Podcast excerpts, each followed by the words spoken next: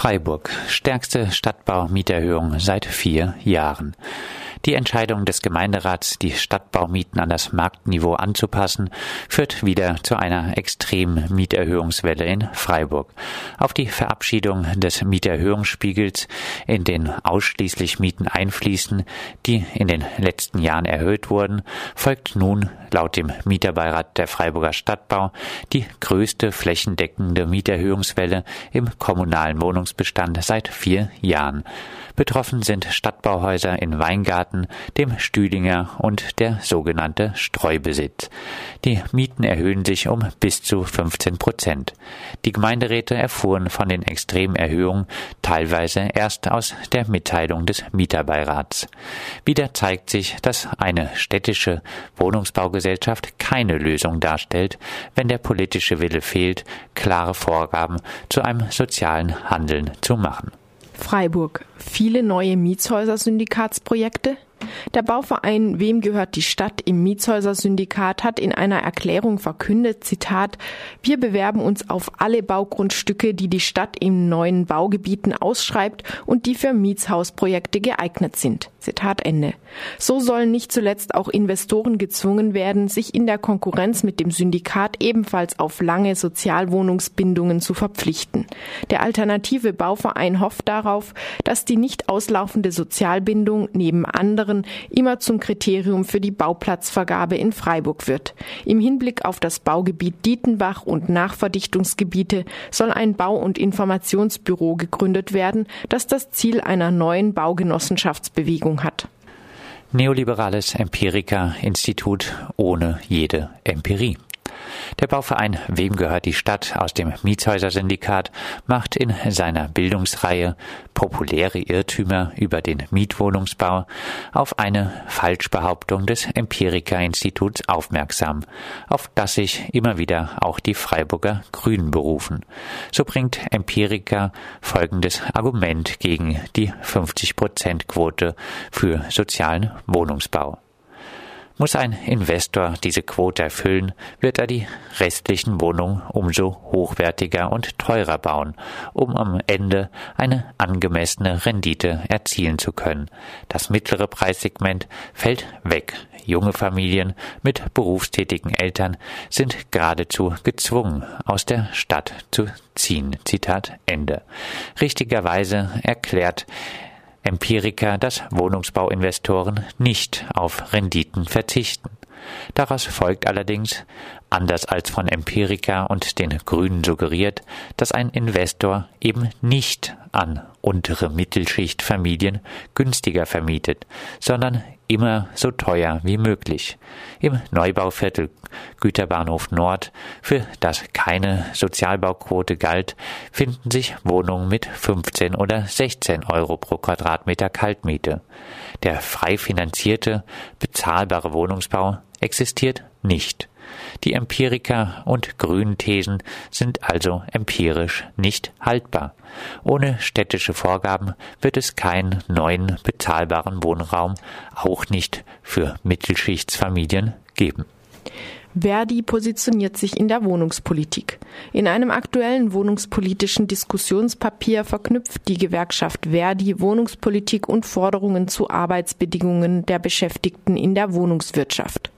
So fordert Verdi unter anderem, öffentliche Grundstücke dürfen nicht an den Meistbietenden verkauft werden, sondern an die, die sich verpflichten, bezahlbaren Wohnraum zu schaffen.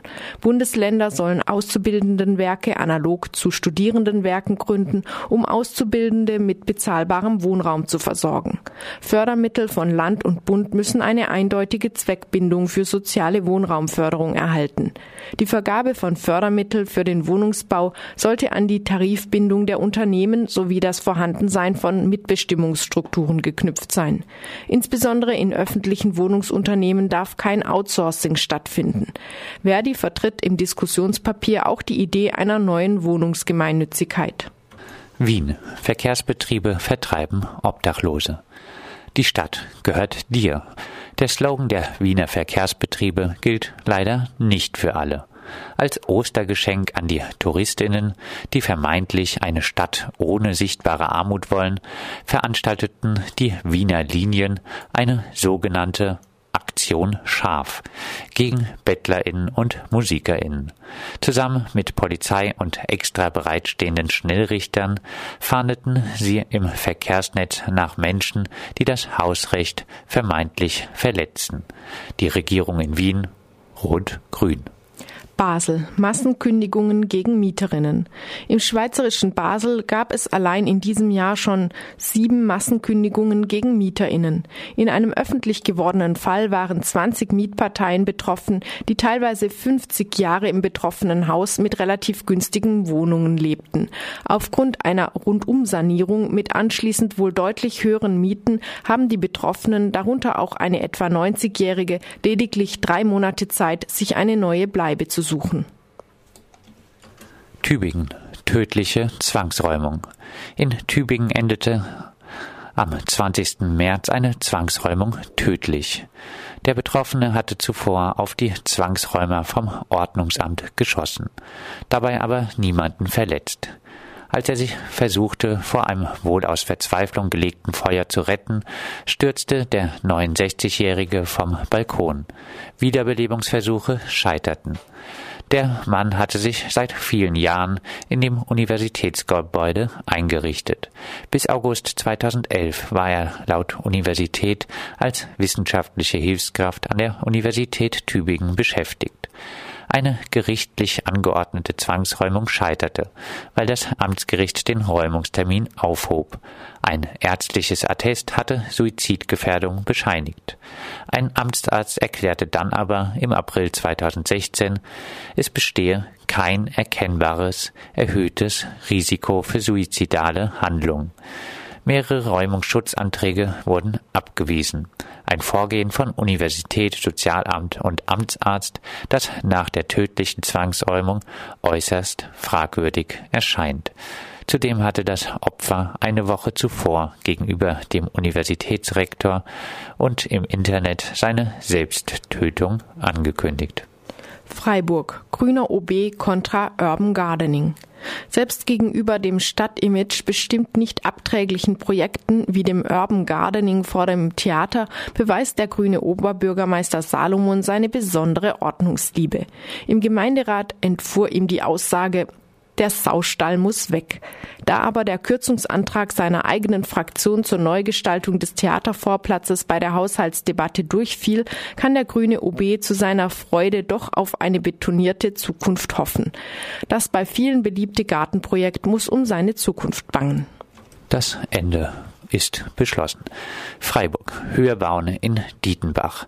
Im neuen Stadtteil Dietenbach soll nun doch höher gebaut werden dürfen als angenommen. Der Gemeinderat gibt grünes Licht für eine bis zu achtstöckige Bebauung.